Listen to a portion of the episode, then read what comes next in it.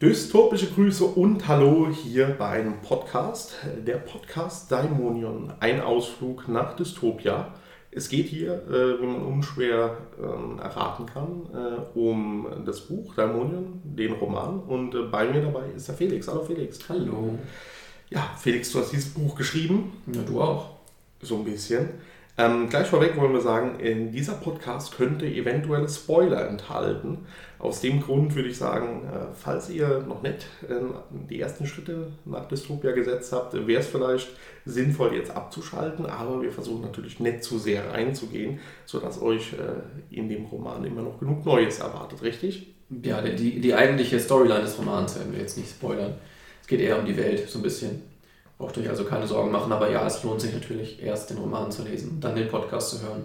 Aber auch andersrum ist, glaube ich, okay. Genau, es gab schon mal so ein bisschen was über die Hintergründe, Background, den ganzen Entstehungsprozess des Buches. Das haben wir ja auch im Community-Podcast ganz gut beleuchtet. Heute soll es halt wirklich um das Buch gehen, damit man jetzt als Zuhörer sich da ein bisschen reinversetzen kann. Was ist dieses Ding eigentlich, um was geht es, wo ist es mhm. angesiedelt?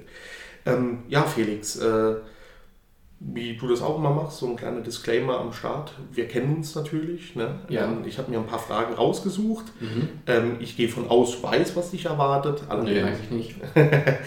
so ein Grobe wird er wohl wissen, äh, um was es geht. Aber ähm, wir haben die Fragen jetzt nicht miteinander abgestimmt oder so. Deswegen ist es eher ein, eine kleine Melange bei einem Kaffee hier, umringt von ganzen Büchern. Stellt euch äh, uns beide jetzt gerade als ganz belesen da äh, vor so einem schönen alten Bücherregal.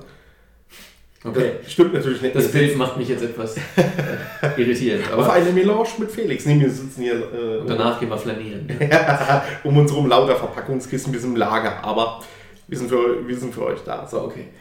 Gehen, äh, fangen wir an. Ähm, zunächst, was ist Daimonion?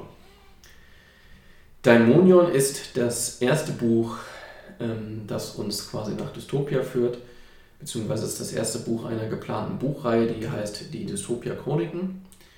Und ähm, es bringt den Leser ganz sacht in die Welt hinein, aus, quasi aus Sicht von Protagonisten, die selbst über die Welt gar nicht so viel wissen, und entlässt ihn dann quasi mitten in der Geschichte, so dass man das zweite Buch dann auch noch lesen möchte, hoffentlich.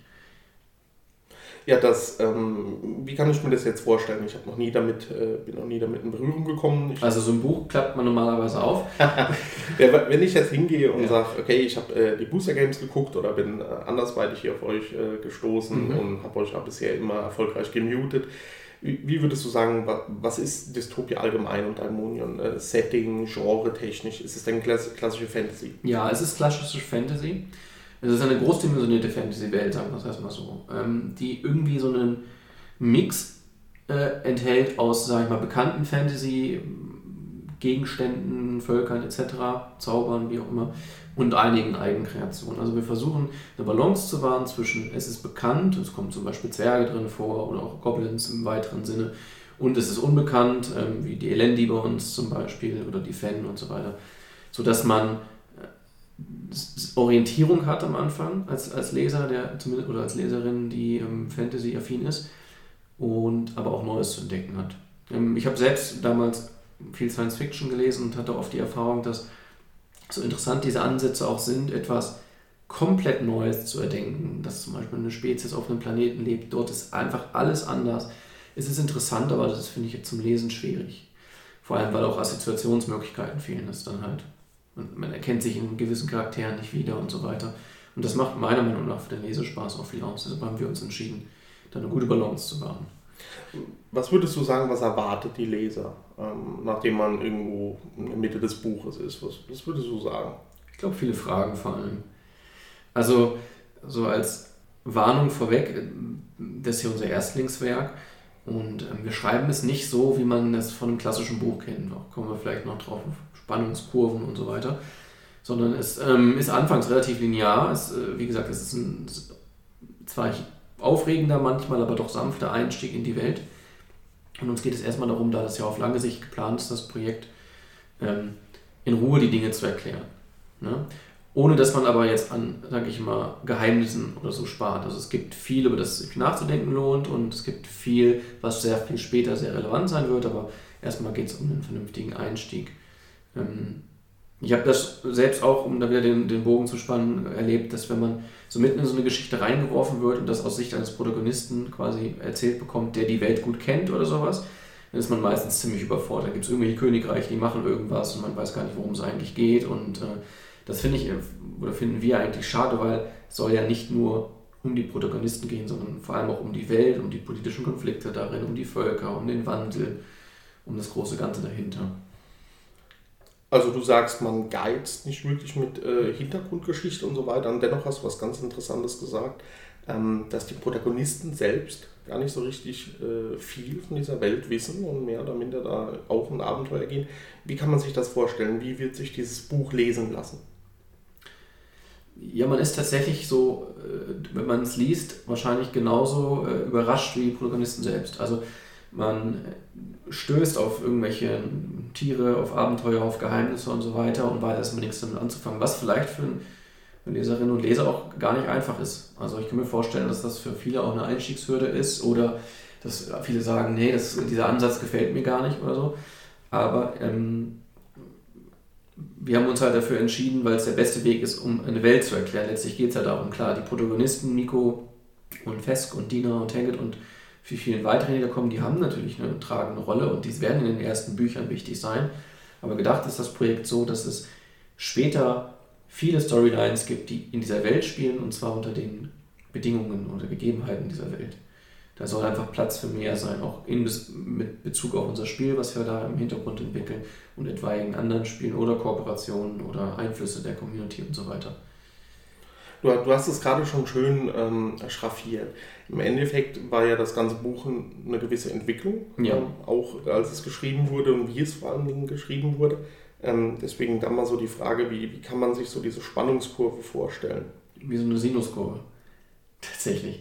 Also es ist ja nicht so, dass wir nicht alle irgendwie äh, in der Schule gelernt hätten, wie man so einen, so einen Roman schreibt oder so ein Drama, so mit den fünf Akten und so weiter. Also, aber ähm, bei uns geht es viel auf und ab, sag ich mal. Es gibt ruhige Phasen im Buch, dann geht es wieder stürmischer los. Es verläuft anfangs linear, dann splittet es sich so ein bisschen. Ähm, auch das ist halt, wie gesagt, ein bisschen unkonventionell, glaube ich. Also man wird schon einige Fragen beantwortet wissen nach dem ersten Roman, aber man wird auch mit vielen Fragezeichen im Gesicht zurückbleiben. Aber das ist auch genau das, was wir beabsichtigen. Apropos Absicht, es war ja so, dass wir als dieses Buch geschrieben wurde, irgendwann, als dann alles zusammen so fertig war, ähm, uns über den Anfang und die ersten Kapitel nochmal Gedanken gemacht haben. Es spiegelt ja auch so ein bisschen die Entwicklung mit. Was würdest ja. du sagen, wie hat sich die Kurve von, von auch der Qualität vielleicht irgendwie vom Buch äh, gestaltet? Ja, das ist ein interessantes Thema. Also da war, haben wir auch viel darüber diskutiert und uns dann dafür entschieden, quasi im Großen und Ganzen den Anfang so zu lassen, wie er ist. Ähm, zum einen, also gibt es mehrere Punkte. Zum einen haben wir ja miteinander an diesem Buch gearbeitet. In der Regel hast du es vorgeschrieben, wir haben immer wieder 50 Seiten gepitcht, das Große und Ganze natürlich vorher im Blick gehabt. Und dann habe ich es überarbeitet ähm, und dann sind wir den nächsten Schritt gegangen und so weiter. Und am Anfang hatten wir beide einfach das Problem, dass ich oft einfach Dinge, die du geschrieben hast, nicht so gelesen habe, wie du sie meint hast. Ne? Und dann haben, haben wir aneinander vorbeigeredet oder sowas und dann sind irgendwie ja, so gewisse Handlungsstränge oder so verunglückt oder so, das haben wir natürlich dann nachgearbeitet und nachgebessert, aber dieses Einspielen, das hat ein bisschen gedauert und das vielleicht, das kann man am Anfang in den ersten, sag ich mal, drei, vier Kapiteln vielleicht sogar noch sehen. Ähm, wurde dann aber besser zum Schluss. Aber das haben wir uns halt dann nach langer Diskussion entschieden, das so zu lassen, einfach weil es authentisch ist. Geht uns ja nicht darum, jetzt in den besten Roman ever abzuliefern, sondern es geht darum, quasi unsere Leserinnen und Leser von vornherein zu integrieren, quasi in dieser Entwicklung teilhaben zu lassen, quasi die Entwicklung auch zu einer Art Unterhaltung zu machen, zum Teil des Konzepts. Ja, und zum anderen haben wir dann tatsächlich auch die üblichen Anfängerfehler gemacht. Also man schreibt so ein Buch, man stürmt drauf los ne? und dann stellt man irgendwann fest, man weiß eigentlich gar nicht die Charaktere beschrieben, wie die aussehen, zum Beispiel. Das haben wir dann auch nachgefügt quasi. Ähm, ist aber wahrscheinlich bei uns im Buch eher etwas weiter hinten zu finden, als das üblicherweise der Fall wäre. Ne?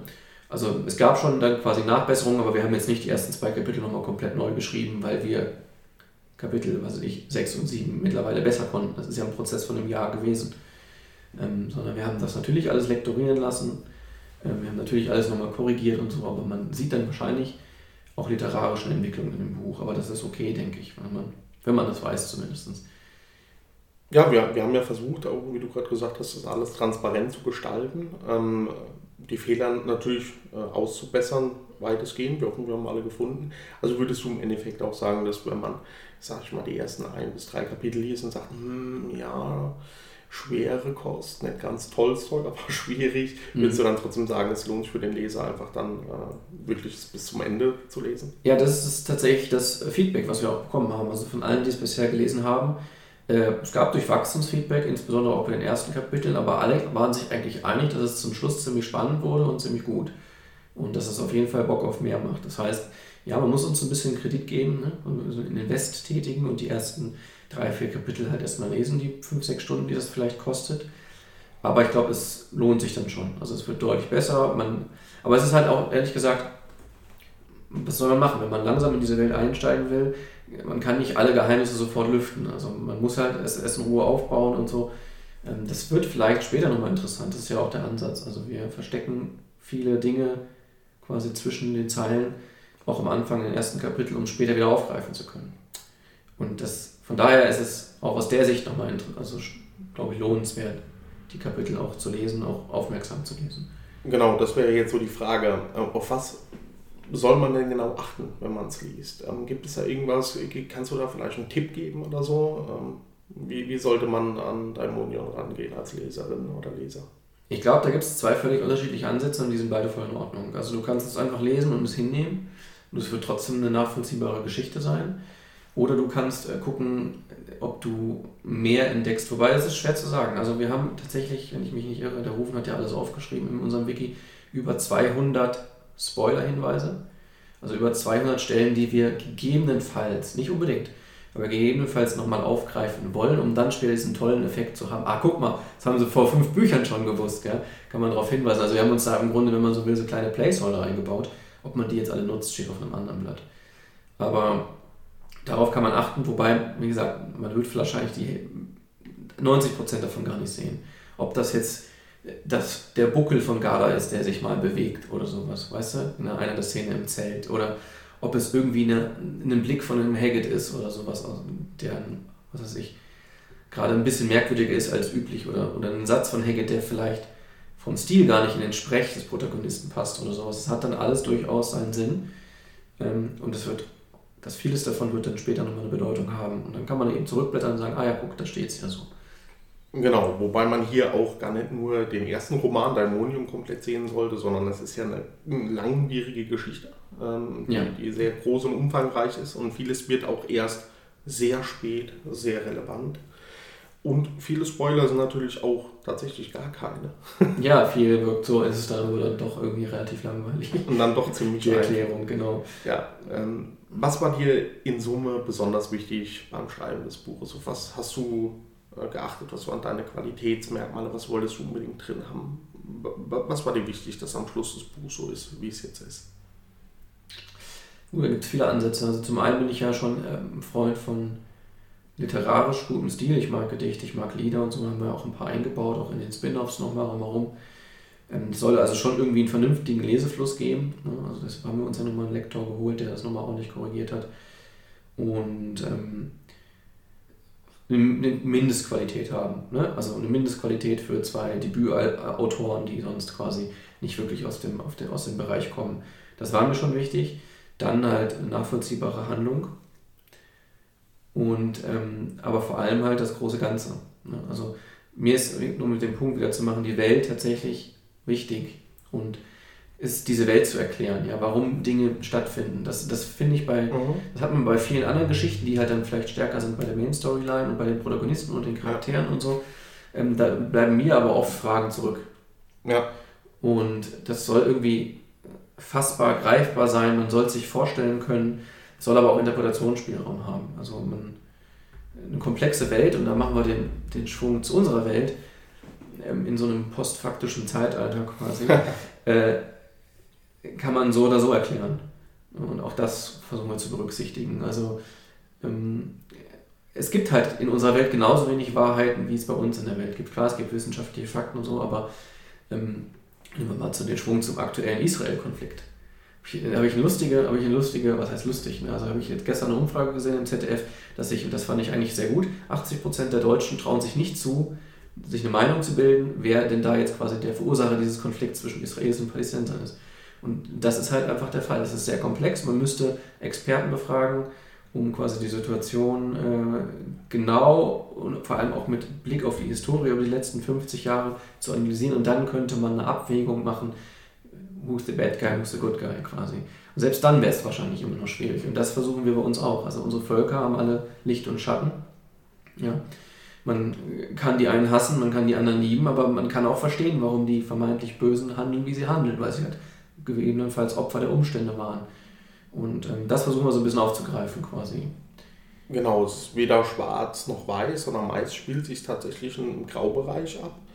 Ähm, ist völlig richtig und äh, wie du schon sagst, also in Dystopia gibt es halt genug Platz, um ähm, verschiedene Aspekte zu sehen. Es gibt ja so diesen Spruch, ne, dass der Sieger die Geschichte erzählt. Das ist mhm. ja auch so. Und gerade in einer Welt, die vom Setting her irgendwo auch im, im Mittelalter spielt, also ähm, es wird da kein Fan jetzt ein Smartphone zücken, das gibt es kurz googeln, ob das so stimmt alles. Nee, genau. Genau, und deswegen ähm, sieht man immer auch nur die Geschichte dann so, wie sie erzählt wird. Also man, man, je weiter das Buch voranschreitet, kann man das so sagen, oder die Geschichte, desto weitere Aspekte oder, oder umgekehrte Meinungen, verschiedene Blickwinkel offenbaren sich. Ja, das wirkt dann wie auf den Leser tatsächlich und, und widersprüchlich ist es aber noch gar nicht. Also das ist tatsächlich ein interessanter Ansatz, den wir versuchen irgendwie umzusetzen es ist nicht so, dass der allwissende Erzähler der allwissende Erzähler ist quasi. Und man liest das Buch und alles, was da steht, ist die Wahrheit, sondern es ist halt die Wahrheit für die Protagonisten, mit denen man gerade unterwegs ist. Und, und der Erzähler?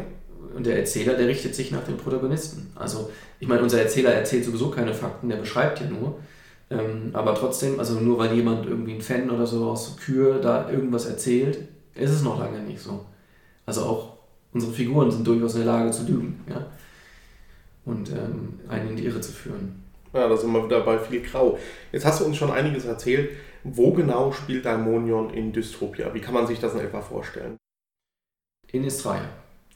Und Istria ist eine Re Region, die ähm, sich dadurch auszeichnet, dass sie nicht sehr groß ist. Ich kann jetzt den berühmten Saarland-Vergleich machen, das kommt ungefähr hin. Und ähm, dass sie schwer zugänglich ist. Also, in, in Relation zu der Welt. In Relation, auch, ja genau, auch zu der Welt. Es ist nicht mehr als das Saarland auf unserem Planeten quasi. Und ähm, das ist ganz schön, da hat man noch relativ viel zu erzählen und relativ Flächen, die man füllen kann mit Karten und weiteres. Aber ja, Dämonio, ähm, Istria zeichnet sich halt dadurch aus, dass es eine schwer zugängliche Welt ist. Wenn man sich die Karte anschaut, sieht man, dass es eigentlich nur oben einen Zugang gibt bei den Zwillingen. Und auch da haben wir quasi mit den Windwänden uns etwas ausgedacht, dass das nur quasi, wenn man so will, an einem Tag des Jahres möglich ist. Das heißt, es ist eine sehr ähm, behütete, beschützte Region, und die wissen deshalb auch, da die jetzt seit einigen Generationen dort so leben, in, in dieser Isolation. In dieser Isolation quasi, in dieser Vergleichsweise, es ist nicht nur alles Frieden, aber im Vergleichsweise Frieden, dann wissen die gar nicht, was um sie herum so vor sich geht. Also, wenn man so will, leben die in einer kleinen Oase, umgeben von Krieg und Tyrannei. Ähm, und wissen von der, von, dem restlichen, von der restlichen Welt gar nicht so viel. Auch wenn sie untereinander ihre Konflikte haben. Es ist immer noch groß genug, dass es Königreiche gibt, wie zum Beispiel äh, Neuville und Südkamm, ja, also Morgertal und ähm, Amberstein, um, um die Königreiche zu benennen, die ja auch einen gewissen Zwist haben. Aber es ist halt trotzdem eine beschützte Region, was interessant ist, weil zum einen ähm, bringt es uns überhaupt erst die Option zu sagen, wir fangen leicht und klein an mit der Welt, ohne die ganz großen Geschichten, die es gibt, drumherum schon zu erzählen. Also es gibt schon einige tausend Jahre Vorgeschichte. Es gibt quasi so eine Art Göttergeschichte, äh, also so eine Art Schöpfungsgeschichte natürlich. Es gibt ähm, Epochen, die erzählt werden. Wir haben sogar verschiedene Zeitrechnungen. Die eine, ne, Zeitrechnung, weiß man selbst, ist auch mit einem politischen Umbruch kann sich die wieder ändern. Da gibt es bei uns auch verschiedene Zeitrechnungen, die man dann erst auf so einem Graphen dann zusammenbauen muss, um zu erkennen, wie die zeitlichen Abstände wirklich sind. Also es ist schön kompliziert quasi. Wird Karl sich darüber freuen. Und ähm, Genau, aber wir haben dadurch diese, durch diese kleine behütete Welt, in der wir anfangen, die Möglichkeit haben, ganz in Ruhe die Welt zu erklären und deshalb, wie gesagt, aus Sicht des Protagonisten erfahren zu lassen. Und das Zweite, und das ist dann, dann machen wir diesen Schwung zurück zu dieser, was ist gut, was ist böse, es ist wie in dieser Welt, dadurch, dass sie so isoliert sind, hat man fast so eine kleine Sozialstudie zwischen den Völkern. Also man kann überlegen, warum sind Völker jetzt in dieser Isolation so geworden, wie sie geworden sind? Was sind ihre Wurzeln? Wo kommen sie eigentlich her? Und wie haben sich diese Eigenschaften jetzt entwickelt, die sie auszeichnen? Und das kann man halt in so einem kleinen Ökosystem tatsächlich besser erklären, als äh, in einer sehr offenen Welt, die ständig in Wechselwirkung steht mit anderen Prozessen. Also ist das natürliche Habitat dieser. Ähm, es ist quasi ein kleines Aquarium. Ja. Okay, das ist interessant. Und die Fans sind die Guppies. Ja, ich glaube, die sind schon eher so die Piranhas, wer weiß. Ja, ähm, du hast es gerade auch so ein bisschen äh, am Rande skizziert. Ähm, in welcher Zeit spielt das, was die Leserin oder der Leser jetzt lesen? Das ist ein mittelalterliches Setting, also auf unsere Welt übertragen vielleicht Jahr 1200. Genau, ähm, Entschuldigung, da habe ich mich jetzt ein bisschen unkonkret ausgedrückt. Ja. Ähm, ich meine eher, du hast jetzt äh, von der Schöpfungsgeschichte erzählt, du hast gesagt, es gibt verschiedene Zeitstränge, es ist davor schon einiges passiert. Gibt es denn auch eine Nachgeschichte? Wann, wann spielt Daimonion in äh, dem Dystopia-Kosmos? Ähm, unsere Geschichte ist gar nicht so weit geplant in die Zukunft. Also ich glaube, wir haben von der Vorgeschichte mehr Material und wollen dort auch noch mehr erzählen als von der Nachgeschichte. Denn die Nachgeschichte, und das ist ja genau der Ansatz des Gesamtkonzepts, was wir hier verfolgen mit Spielen und Co., ist ja bewusst offen, genau wie die Welt, bewusst sehr groß ist, wie ich es am Anfang kurz ansprach, für Einflüsse Dritter. Wir wollen das erst entwickeln und zwar gemeinsam mit der Community. Und das zum Beispiel über unser Spiel, was wir entwickeln, aber auch über viele andere Events, zum Beispiel im echten Leben, die dann mal stattfinden werden oder sowas. Also wir wollen uns da die Freiheit ähm, lassen, um das in die Richtung zu entwickeln, die es dann zu dem Zeitpunkt notwendig ist. Ja, wenn man ganz lang weit rausdenkt, also mal über 10, 20, 30 Jahre, will man ja gewisserweise auch gewisse gesellschaftliche Strömungen vorlieben und Interessen abbilden können. Und das jetzt nicht schon festzurren auf ein Setting, was jetzt vielleicht gerade beliebt ist, aber was in 10 Jahren oder 20 keinen mehr interessiert. Also es soll sich entwickeln können, deshalb. Und äh, ja, deshalb lassen wir es uns offen. Ne? Was andere Schwierigkeiten schafft, aber glaube, ein interessanter Ansatz ist. Das stimmt, den, den Rest wollen wir mit vielen tollen Menschen dann gemeinsam äh, er, ersinnen und uns dann ausdenken und uns dann dorthin denken. Jetzt hast du ja viele bei Daimonion erzählt. Ich glaube, äh, die Zuhörerinnen und der Zuhörer können sich jetzt so ein bisschen was vorstellen. Ne? Vom Setting her, vom Aufbau, wie kann man sie, so dieses Buch lesen. Es wird noch mindestens ein weiteres geben in der Debütreihe, kann man das so sagen? Ja. Und ähm, dann hast du ein bisschen was über Dystopia jetzt schon erzählt. Das macht mich ja auch neugierig als Fragesteller wohlgemerkt. Meinst ja, der eine ist ein Erzähler, der nichts weiß. das meint mal, oh, das, das ist aber interessant. Ähm, erzähl uns ein bisschen ähm, mehr über Dystopia, also die Welt selbst. Ähm, die ganze Welt wartet. Warum startet es hier in Istraia und wo? Also es startet ja bei den Fan. Ne? Ähm, das ist jetzt also die Frage, ich würde die Frage reduzieren auf, erzähl uns ein bisschen was über Estraia und die Fan, vielleicht weil die Welt hatten wir ja gerade schon mal angesprochen, wir wissen ja noch nicht alles. Ja, sag, warum es, was mich eher interessiert ist, warum startet es dort? Du, du hast es vorhin schon mal so kurz angerissen, ne? Ähm, aber warum gerade bei den Fan? Warum startet es dort? Ja, weil die Fan nichts wissen über die Welt. Und das ist ja genau das, also wir wollen im Grunde das ähm, so gestalten, dass man schrittweise quasi mit den ersten Protagonisten, die, um die es in Daimonion geht, in diese Welt eingeführt wird. Man kann sich das so vorstellen, ähm, die Fans sind durchaus ein wehrhaftes und auch militarisiertes Volk, ja, was definitiv unterschätzt wird, aber es gibt halt im Osten gibt's, also es gibt eine große Mauer, die umgibt die Fan, die im Dämmerlichtwald leben und im Osten ist die, dann nennt sich das Erfang, das Stück Mauer, das ist besonders verstärkt und das liegt direkt an der Hauptstadt Kür und nach dahin schotten sich die Fan ab. Die mögen Fremde nicht, lassen auch nur ganz wenige in ihr Reich rein und quasi schirmen alles von ihrem Volk ab, was draußen ist. Ja? Nun ist es aber schon natürlich so, dass die Menschen im Osten, also was heißt die Menschen, die Fan im Osten, die in Kür leben, wissen schon ein bisschen mehr von den Gefahren der Welt. Die ganz im Westen leben, an der Rohsteige, die leben übrigens an einem großen Gebirge, das nennt sich der Weltensteig, und sind quasi dadurch doppelt geschützt, einmal durch das Gebirge und einmal durch all die quasi Fan, die dann noch östlich von ihnen leben, ähm, wissen nicht so viel darüber ich will sie jetzt nicht Hinterwäldler nennen, das sind sie nicht, aber sie sind halt in ihrer kleinen behüteten Bubble und leben dort gerne und leben dort gut und wollen da eigentlich auch gar nicht weg. Und dort startet es halt dann mit Miko und Fesk und den beiden anderen, die dann folgen. Und das Gute ist halt einfach, dass die, die, ich meine, die wissen natürlich schon was von der Welt, aber nur aus ihrer Warte, nur das, was man ihnen natürlich erzählt, was dadurch, dass die so abgeschottet leben, nicht sehr viel ist. Und mit denen gemeinsam starten wir dann den Weg quasi nach, nach Osten und lernen die Welt dann kennen, quasi in all ihren Widersprüchen. Und deshalb haben wir die Fans so eingesperrt quasi. Ja? Also das ist so ein bisschen so aus dem Nutzen entstanden quasi, aus unserem Ansatz, wie wir die Geschichte an, erzählen wollen. Ist halt leider dann das Volk der Fan ein bisschen zurückgezogen worden. Ja, wobei, wie du gesagt hast, es ja enorme gesellschaftliche ähm, Unterschiede im Reich der Fan gibt. Wie ja. du gesagt hast, die, ich sage jetzt mal eher Ostfan, äh, unten im Sperrtal, ähm, ja. bei Kür, sind da schon ein bisschen offener. Dort kommt da ab und zu mal ein freier oder reisender Händler rein, auch mal ein Mensch. Also die haben schon mal andere Spezies gesehen. Ja. Die Grünbrigadisten und auch die Soldaten in Kür selbst. Ähm, haben auch schon viel Feindkontakt hinter sich gehabt. Da gibt es schon einige Veteranen. Mhm. Ähm, aber man kann schon sagen, dass hoch am Weltensteig da hinten, ähm, äh, gerade bei Fanquell rum, ähm, dass man da sagen kann, die sind noch spiritueller, naturverbundener, noch so richtige Native-Fan, oder? Ja. Ähm, die haben die glauben noch an Fenderil zum Beispiel, also die haben so eine Geschöpfungsgeschichte, die ihnen erzählt wird von ihrer eigenen Göttin. Die sind naturverbunden und ähm, ganz glücklich da in ihrer Ecke quasi. Mhm. Und leben die Traditionen immer noch so, wie sie es vor Generationen gemacht haben.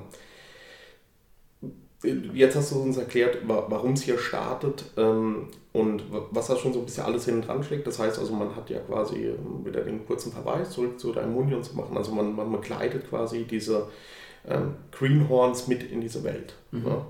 Ähm, gerade den, den, äh, über die Fan hast du jetzt ein bisschen was erzählt. Was, was kann man da noch sagen? Wie kann man sich so das Reich der Fan vorstellen? Du hast gesagt, es gibt die große Torstadt und gleichzeitig Hauptstadt Kür, mhm. riesig groß, sehr wehrhaft mit eben diesem, diesem Wehrgang, dem, dem Ehrfang und dann diese ganze Palisade einmal ums Reich bis hin zum Weltensteig.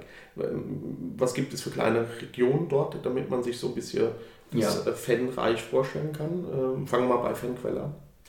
Ja, also genau, Fanquell liegt im Grunde auf einem Plateau, also in der, höher gelegen als der Teil im Osten.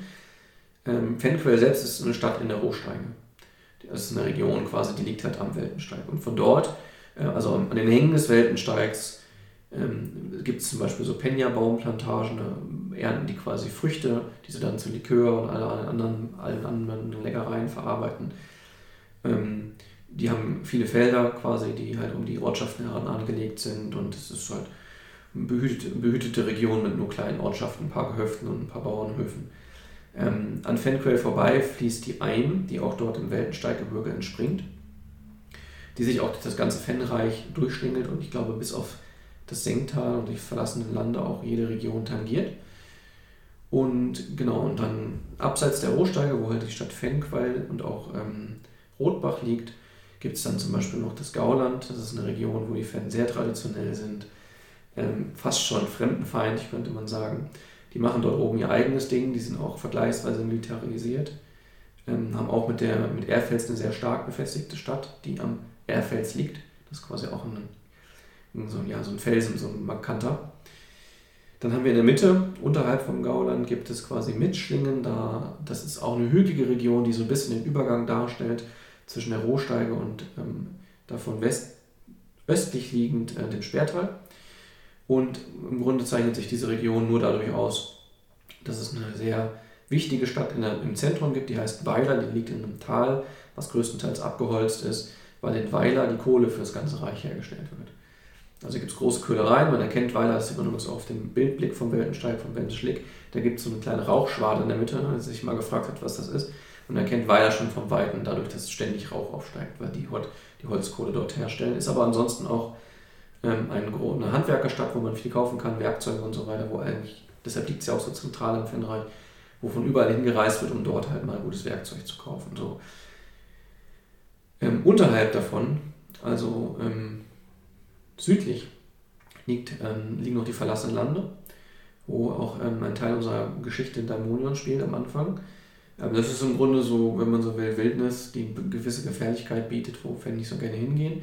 Und dann das Senktal. Die Fan im Senktal, die sind speziell, sage ich mal so. Die leben als einzige Fan halt tatsächlich unterirdisch, was den meisten Fans sehr unnatürlich wirkt und nicht in irgendwelchen Häusern. Ähm, will ich aber gar nicht so viel zu erzählen, quasi. Die spielen noch ihre Rolle. Und dann sind wir quasi im wichtigsten Teil des Fanreichs, das ist das Speertal. Das ist quasi die Region, wo Kür dann angrenzt. Da kommt auch der Name her, quasi. Es ist so das Tal, was den Eingang zum Fennreich markiert. Und dort gibt es dann halt einige wichtige Städte, wie zum Beispiel Schupplauf, das ist so ein, so ein Fischerort.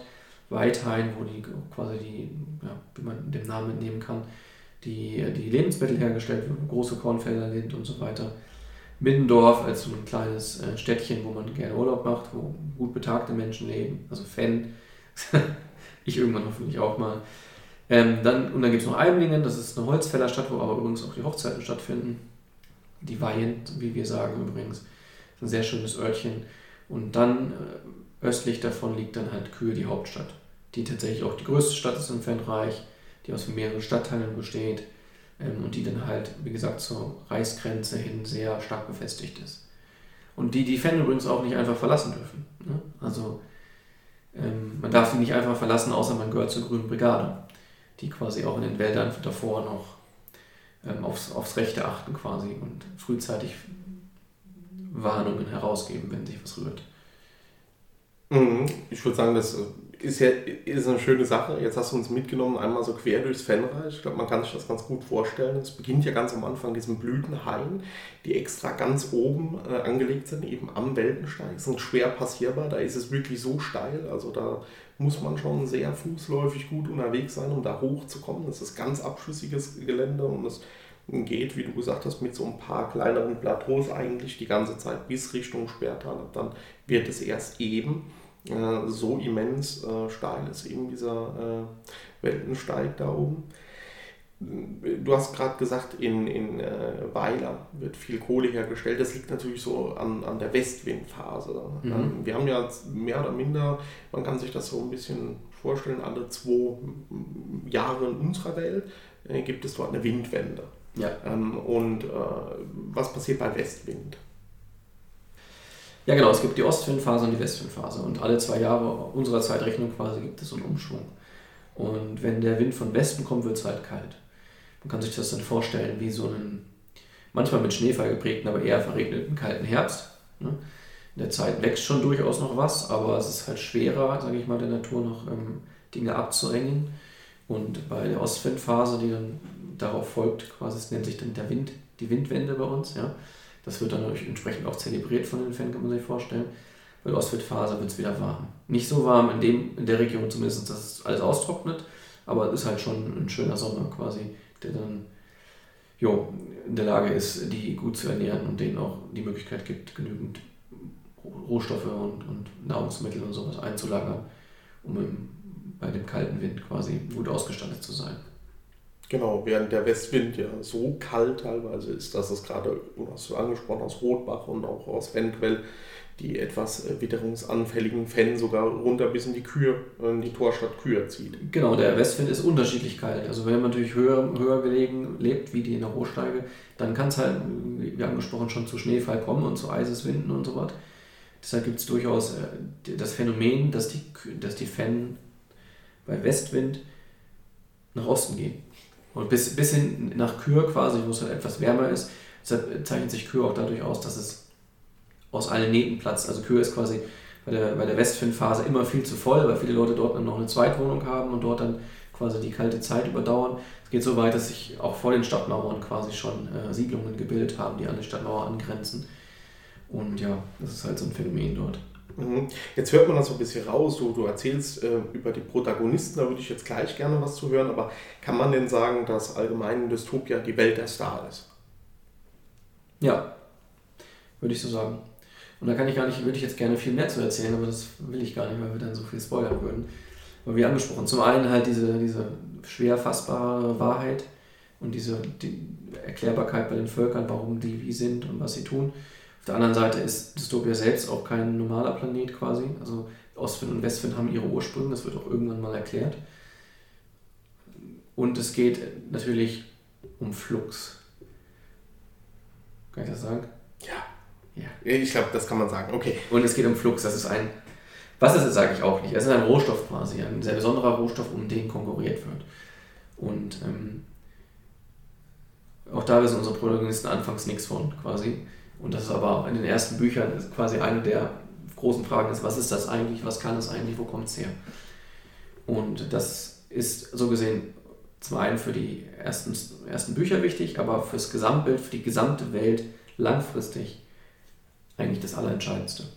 Du, du hast gerade eben die Protagonisten ähm, angesprochen. Also man wird ja relativ äh, früh dann eben mit Miko, mit Fest, mit und mit Tina konfrontiert. Äh, kannst du uns kurz vielleicht in zwei, drei Sätzen äh, diese vier äh, Charaktere beschreiben? Ja, ich fange mal mit Miko an. Miko ist ein äh, kräftiger junger Mann, der ähm, gut zu Fuß ist, der ein Waisenkind ist quasi. Er ist bei Garda aufgewachsen, hat seine Eltern früh verloren. Ähm, ein, ein Angriff, kann man nachlesen in einem der Spin-offs. Und er zeichnet sich dadurch aus, dass er relativ skeptisch ist. Also gegenüber eigentlich allen Übernatürlichen bis hin zu äh, Göttern und Religionen und so weiter. Er ist, so, er ist jemand, der glaubt nicht alles, was er sieht und hat Schwierigkeiten manchmal auch, das, was er sieht, dann mit seinen Überzeugungen in Einklang zu bringen.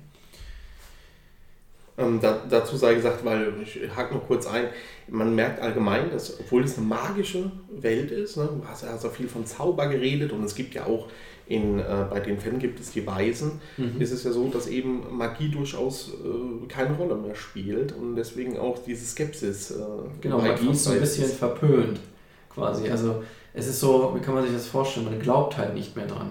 Hm, weil man es einfach schon ganz lange nicht mal gesehen hat. Das Richtig. sind Ammenmärchen. Das sind alles Ammenmärchen, das sind Legenden, ja, dass Magie überhaupt existiert. Also die mhm. wissen davon, dass es sowas geben könnte oder sollte oder vielleicht mal gab, aber sie sind nicht sonderlich davon überzeugt. Okay. Und Miko ist halt so ein Exemplar von, von eines Fans, der da gar nicht dran glaubt. Mhm. Und Fesk? Fesk ist so ein bisschen aufgeschlossener, was das angeht. Also Fesk ist generell allen gegenüber aufgeschlossen, kann man sagen. Er ist ein sehr unbedachter, aber sehr herzensguter, ehrlicher Mensch. Also Fan, das passiert immer wieder. Ähm, also Person, ähm, der die Dinge nimmt, wie sie kommt, ja, der irgendwie sehr viele Interessen hat, der in alle Richtungen so ein bisschen phlegmatisch agiert quasi und der aber ansonsten auch sehr viel Angst hat vor Abenteuern. Ja, Im Gegensatz zu Miko, der ein bisschen tollkühner ist. Ja. Mhm, und dann äh, den, den Menschenbunde? Ja, Haggett kann man gar nicht so genau erklären. Das muss man selbst rausfinden, warum. Aber Haggett ist, im, so wie man ihn kennenlernt, ein ähm, sehr. Es ist ein einfacher, einfacher Geselle, kann man sagen. Ein sehr einfacher Geselle der sehr äh, lustig ist, interessanterweise so ein bisschen dein Humor hat, wo das wohl herkommt. Ähm, also sehr deftig, sehr platt, der äh, sehr ehrlich ist, aber auch ähm, und ganz einfache quasi, ganz einfache gute Charaktereigenschaften teilt quasi. Also er ist für seine Freunde da, er passt auf, er ist sehr schlagkräftig, er ist kampferfahren und er passt halt überhaupt nicht rein ins Reich der Fenrir, was er seine Gründe hat. Hm, und Dina? Ja, Dina ist eine interessante Vielleicht sogar die interessanteste von allen Charakteren, ehrlich gesagt. Weil ähm, Dina ist eine sehr starke Frau, die deutlich mehr schon gesehen hat als Fesk und Miko. Ja, also die sind quasi richtig naiv, ja, verglichen mit Dina. Aber diese Erfahrungen, die Dina schon gemacht hat, prägen sie halt auch. Also sie ist auch am Zweifel mit sich selbst. Sie hat viele schlimme Dinge schon erlebt und muss für ihr junges Leben halt damit kämpfen und das hat entsprechend auch mal gewisse Auswirkungen auf ihren Charakter. Ja, aber per se eine starke Frau, ja. Du sagst, Dina hat schon einiges erlebt und gesehen. Äh, ist jetzt natürlich die Frage, äh, die glaube ich auch interessiert, welche Völker gibt es denn noch außer den Fen? Ja, dann lass uns auf Estraya beziehen. Also in Estraya gibt es noch die Shuhuks, das kann man sich vorstellen wie Goblins, die sich in verschiedene ähm, Stämme und Regionen unterteilen, die auch miteinander konkurrieren. Die liegen auch im Dämmerlichtwald, allerdings nördlich der Fen. Es gibt auch Grund, dass die, also die Fan und die Schuks haben schon Kontakt miteinander, aber sehr, sehr wenig, was auch Gründe hat, haben wir uns Gedanken zu gemacht, ähm, sind aber verfeindet. Ja, also wenn es Kontakt gibt, dann selten guten. Aber es ist jetzt, man kann nicht sagen, dass es irgendwie ein schwebender Krieg ist oder so, sondern es sind halt Scharmützel, die mal passieren. Ähm, und ansonsten geht man sich so gut es geht aus dem Weg.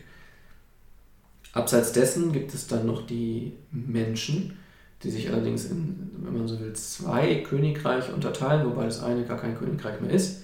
Ja, es gab da quasi den sogenannten, es gab früher mal, gab es zwischen den Menschen, die dort lebten, den sogenannten Bruderkrieg. Ja, das ist eine lange Geschichte zwischen zwei quasi Prinzen, ne? wer kennt es, Prinzen, so Thronfolge, ist immer dasselbe Elend. Ähm, und da, äh, als Resultat dieses Bruderkriegs quasi gab es dann zwei Königreiche. Das eine ist Morkatal, das ist das dominierende Königreich, sehr hochgerüstet, sehr militarisiert, leben auch in einem fruchtbareren Teil der Region im Osten Istraias, ähm, besser aufgestellt, besser versorgt, haben viele Festungen, haben viele Städte und die unterdrücken halt die, das andere Königreich. Das Nüvel liegt, das ist eher so eine Steppen-Wüstenregion und das ist das Königreich Amberstein. Die nennen sich Kupturianer quasi, also viele Begriffe jetzt. Die Region heißt Nüvel, ähm, das Königreich damals hieß Amberstein und die Menschen, die aus diesem jetzt gescheiterten Königreich resultieren, nennen sich die Kupturianer, was auf einen Kodex zurückgeht, den sie sich verschrieben haben. Und die werden im Grunde von den Morgatalern unterdrückt. Ich würde jetzt nicht sagen versklavt, teilweise natürlich schon, aber im Grunde einfach klein gehalten. Ja, die leben in den schlechteren Regionen, die haben weniger Wasser, die haben weniger Nahrung, die ähm, zentrieren sich von ein oder zwei Städten ab, auch an diesem Ringwallgebirge, weil dort halt tatsächlich noch ein bisschen Schutz vor der Sonne und ein bisschen Wasser existiert. Und müssen sehen, dass sie mit dem klarkommen, was quasi von Walkerta noch überbleibt. Ja. Und ja, ist auch ein sehr divergentes Volk quasi, die aber im Grunde dadurch unter Kontrolle gehalten werden, dass sie sich mit den Lasten des Alltags jeden Tag rumschlagen müssen. Und es da, darum geht, wie man überlebt von Tag zu Tag und nicht, wie man Festungen baut quasi. Dieses Privileg haben die gar nicht. Genau, und das letzte Volk, ähm, das sind die Elendi. Aber da können wir gar nicht so viel drüber sagen. Die leben im Sprossgrund sehr zurückgezogen. Es ist tatsächlich ein eher so magisches, sehr naturverbundenes Volk. Ähm, das, da behalten wir uns aber noch vage, weil das ist ein Teil fürs dritte Buch. Und ich glaube, allein die Beschreibung, was die sind und wie die agieren und wer die sind, ist schon quasi Teil der wichtigen Geschichte, die wir dann erzählen. Und ähm, über die Landesgrenze von Israel, du hast ja gesagt, im Westen, dort bei der Rohsteige, ne, das zieht sich ja quasi über die ganze Karte von Israel, mhm. ähm, ragt dieser mächtige Weltensteig empor, unpassierbar, undurchlässig. Ja. Ähm, in der Mitte hast du dann die Region um den reißenden Strom Ellender mit der Flussstadt Bruck. Und dann hast du gesagt, geht es Richtung Osten. Das ist ja quasi untergliedert einmal ganz oben die Nordlande, eine Art Ödland, dann unten drunter hast du das relativ staubtrockene Nügel, ähm, äh, wie du gesagt hast, das ehemalige Königreich Amberschein und drunter in der Südkamm hast du dann ähm, äh, Morgatal, das Königreich der Menschen und ganz rechts geht es ja wieder hoch, ähm, und zwar ins Drehersteingebirge, ja. also in den Dreher. Äh, über diese Landesgrenzen Israels hinaus gibt es denn da noch weitere Völker? Ja, ähm, insbesondere halt östlich vom, von den Menschenreichen. In den Bergen gibt es noch Völker. Und ja, das Ganze liegt in Historia. Also das ist nochmal eine Welt drumherum quasi, wo das so ein kleiner Teil von ist, wo dann auch andere Völker sind und auch wiederum Völker, die man mit den Völkern, mit denen wir in Estraya gerade spielen quasi, mal verbunden waren. Also einen gemeinsamen Ursprung hatten. Also man wird auch Menschen außerhalb Estrayas finden. Jetzt klingt Istraia ja durchaus mit diesen verschiedenen Völkern und du hast gerade die Historie, so diese Timeline angesprochen, wie ein regelrechten Pulverfass. Was ist denn der Grund, warum es dann scheinbar jetzt so lange so ruhig blieb? Blieb es denn überhaupt? Nee, wie gesagt, der Bruderkrieg ist ein Beispiel für Kriege, die stattfanden. Die Fenn haben sich halt sehr weit zurückgezogen. Der Dämmerlichtwald ist nun auch keine Region, durch die man Armeen führt. Sag ich mal, man kann zwar auf, dem, auf der Eim irgendwie dahin segeln, aber dann landet man halt auch an einer gigantischen Festungsmauer im Erfang, wie wir schon sagten, wo man halt auch keinen Spaß hat. Das heißt, man hat die Fan im Grunde in Ruhe gelassen. Die Goblins leben sowieso auch im Dämmerlichtwald. Auch das wird oben sogar eher sumpfiger. Quasi das kommt, die fühlen sich dort wohl, Menschen halt aber nicht. Und ähm, ja, also es gab Konflikte, aber wir haben uns zum Beispiel auch Gedanken machen müssen, warum jetzt die Goblin eigentlich, also die Schuhuks ja bei uns, warum die die Fan eigentlich die ganze Zeit angreifen und überrennen. Also wenn man Goblins in einem klassischen Fantasy-Setting betrachtet, ist das ja eigentlich eine Spezies, die sich sehr viel vermehrt. Quasi die geben, nehmen wenig Rücksicht auf ihr Leben, die sind sehr aggressiv, die werfen sich im Zweifelsfall ins Schwert und da kommt der nächste hinterher. Und diese Frage mussten wir klären und da haben wir uns tatsächlich was so ausgedacht, wie, wie es deshalb dazu kommt, dass diese Balance hergestellt wird zwischen Goblin und Fan quasi. Dass, das, dass es nicht das eine Volk das andere dominiert. Ja? Und die Fan, wie gesagt, die haben sich auch aus Gründen zurückgezogen und leben dort zurückgezogen. Und lehnen auch aus Gründen quasi die Existenz und das Wissen über Magie ab. Ja. Und ähm, ja, und die Menschen hatten ihren Konflikt und sind jetzt momentan in so einem, in so einer Anführungsstrichen Stabilität. Ja. Kann auch aufbrechen, sobald irgendwo im, in der Region Növel, also bei den Kupturianern vielleicht mal jemand aufsteht und sagt, okay, wir rebellieren jetzt, kann es durchaus passieren, dass auch Morgertal wieder fällt. Aber in dem Status, in dem wir in dem ersten Buch sind, da hat man halt gerade so eine Balance in Anführungsstrichen, die aber natürlich alles andere als stabil ist. Also dieser brüchige Burgfrieden, der jetzt momentan in Israel herrscht, äh, war nie so. Und das ist quasi ein Privileg von Mikos Generation. Quasi. Okay. Ja, also Mikos Generation ist eine der ersten, die diesen Frieden so erlebt. Könnte, lustig ist so wie unsere Generation und die unserer Eltern. Wir sind die ersten, die jetzt 60 Jahre, 70 Jahre Frieden in Europa erlebt haben. Das gab es vorher quasi nie. Ja, es gab immer irgendwie alle 50 Jahre mindestens irgendwo ein großer Konflikt oder eine Hungersnot oder eine Pandemie. Ach na gut, das haben wir jetzt auch, aber du weißt, was ich meine, ja? Das ist, also, und dann mag man auch tatsächlich vergessen, warum Frieden so wichtig ist und auf was man achten muss, um den Frieden zu bewahren. Und in so einer Situation sind wir in Israel quasi auch die, die Völker, obwohl teilweise von der gleichen Spezies oder Ethnie geprägt, ähm, sind ja ziemlich unterschiedlich. Ja. Warum ist allgemein für, für uns und auch für dich jetzt als Autor, warum ist da ähm, in Dystopia Divergenz so wichtig? Zum einen, weil es einfach interessant ist natürlich zum Lesen, zum anderen aber auch wieder mit Blick auf das ganze Projekt. Also wir wollen ja das Istria auch zu der, zu der Grundlage unseres Sammelkartenspiels machen. Und das Sammelkartenspiel werden ja mit Editionen immer erweitert und dann kommen immer neue Völker hinzu und so weiter. Und von daher war es halt wichtig, da Divergenz herzustellen, um auch bezogen auf das Diversität, nicht Divergenz, bezogen auf das Spiel halt viele verschiedene Völker zu haben, die auch irgendwie sich unterschiedlich in den Mechaniken des Spiels niederschlagen. Auf der anderen Seite, und das ist der zweite wichtige Punkt, wo das Spiel mit reinspielt, wollen wir ja, dass die Spielerinnen und Spieler unseres Spiels und auch die Leserinnen und Leser des Buches sich irgendwo wiederfinden können. Ja, also wir wollen, dass man zum Beispiel in dem Spiel sich für eine Fraktion, für ein Volk oder ein Reich oder so entscheiden kann und dann halt primär das in, zumindest in den Kampagnen, die es dann gibt oder in den saisonalen Events für die eintritt und für die spielt.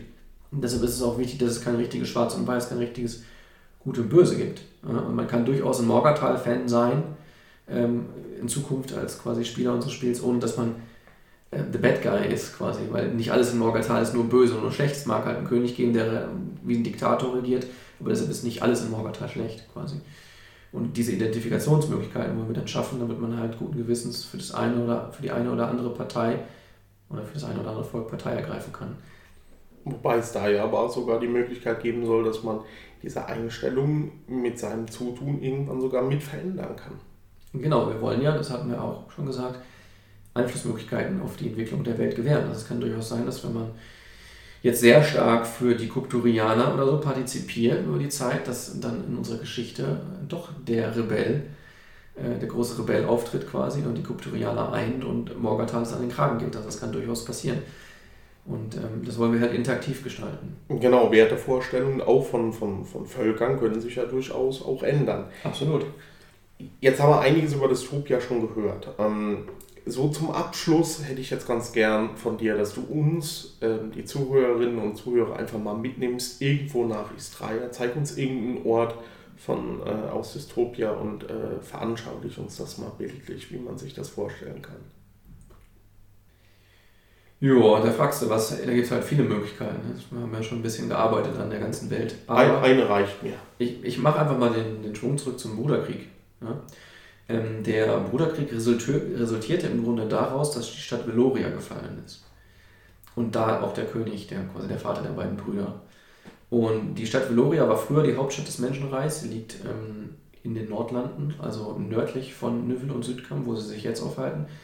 Und Veloria kann man sich vorstellen wie eine sehr stark befestigte Stadt, die direkt an einem Gebirge liegt, wo auch ein kleiner Fluss draußen springt der durch die Stadt fließt und dann durch so ein Stadttor wieder raus. Und Veloria war aber vor allem deshalb aus Weitem schon so gut zu erkennen, weil es da die Himmelszinne gab. Ja, kann ich vielleicht gleich noch einen kleinen Schwung zurück machen. Die Himmelszinne kann man sich vorstellen wie einen riesig hohen Turm, der verschieden hohe spitze Zinnen oben drauf hat und der von quasi, sobald man auf ebenem Terrain in der Nähe von, von Veloria war, sichtbar wurde quasi. Und das war so dieses Wahrzeichen der Menschen, das Symbol der Macht. Ja, und dann kam es aber leider so, dass die Goblins dann tatsächlich einer kleinen List, könnt ihr mal später lesen, äh, in der Lage waren, irgendwann Veloria zu überrennen und zu zerstören. Dabei ist auch die Himmelsszene in Teilen eingestürzt und haben die Menschen dort vertrieben. Leben übrigens jetzt immer noch dort, die, die Goblins. Es gibt ein Volk, was, also die Schuhhooks bei uns, ja, aber Goblins könnt ihr euch so vorstellen, ein Volk, was dort noch lebt und die Stadt weiterhin hält. Und ja, infolgedessen sind halt die, die Menschen ausgewandert und haben dann diese zwei, diesen Bruderkrieg vom Zaun gebrochen, die zwei Königreiche gegründet, die wurden sich halt nicht einig, ob sie zusammen anfangen sollen oder nicht. Und Veloria ist von daher so interessant, wegen eben, um den Schwung zurückzumachen, wegen der Himmelszinne, die sie übrigens im Reich Morgathals wieder aufgebaut haben, in kleiner. Weil die Himmelszinne hatte für die Menschen auch eine rituelle Bedeutung.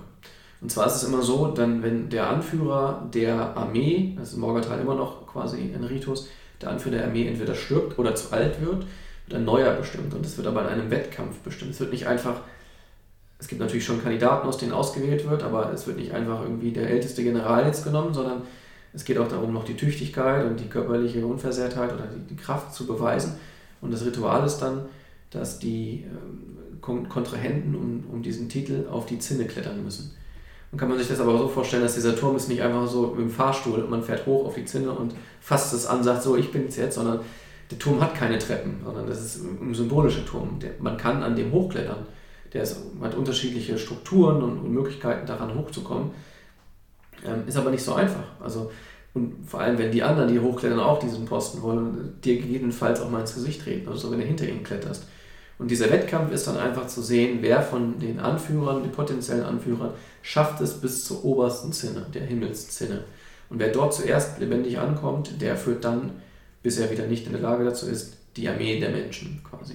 So, er, so erkoren sie quasi einen Anführer, der durch die Vorauswahl natürlich eine gewisse Qualifikation hat, aber sich dann auch in, seinem, in seiner Willenskraft und in seiner Stärke, in seinem Durchsetzungsvermögen und auch in seiner Rücksichtslosigkeit in gewisser Weise bewiesen hat.